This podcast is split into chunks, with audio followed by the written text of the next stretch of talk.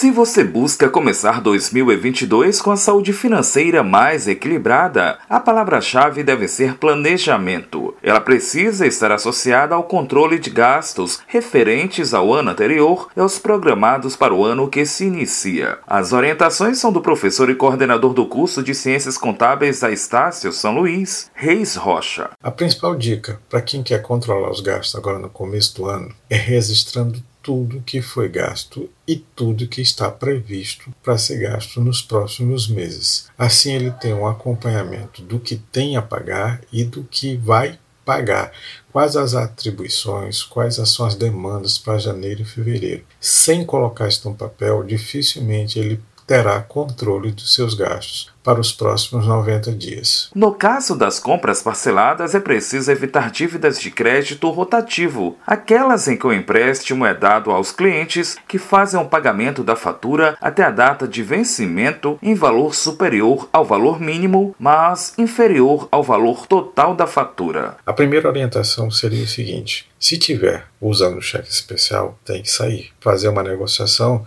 de forma que fique em parcelas fixas, fazer um CDC mas evitar qualquer dívida de crédito rotativo. Esse sim corre um risco de criar uma bola de neve e ficar impraticável para os próximos meses.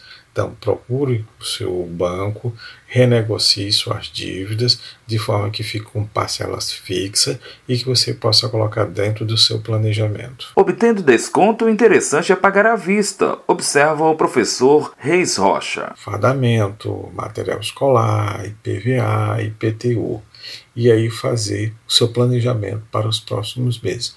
Verificar todas as entradas de recursos, todas as saídas, ponderar, verificar qual que você pode parcelar, qual que você pode pagar à vista, qual que você vai ter desconto, verificar onde você tiver vantagem. Levando vantagem, você paga à vista. Não, não obtendo nenhum desconto, não é interessante fazer o pagamento, já que a situação está um pouco apertada. Se estiver com dinheiro sobrando e pensar em adiantar pagamentos, é preciso ponderar. Se o dinheiro estiver sobrando, você só é interessante você tirar dessa sobra se você tiver algum ganho. Então, posso deixar o dinheiro aplicado né, no tesouro direto e verificar quanto é que eu vou ganhar. Ah, eu vou ganhar 1%. Se eu pagar essa dívida antecipada, eu vou ganhar quanto? 1,5%. Opa, então é mais interessante eu antecipar.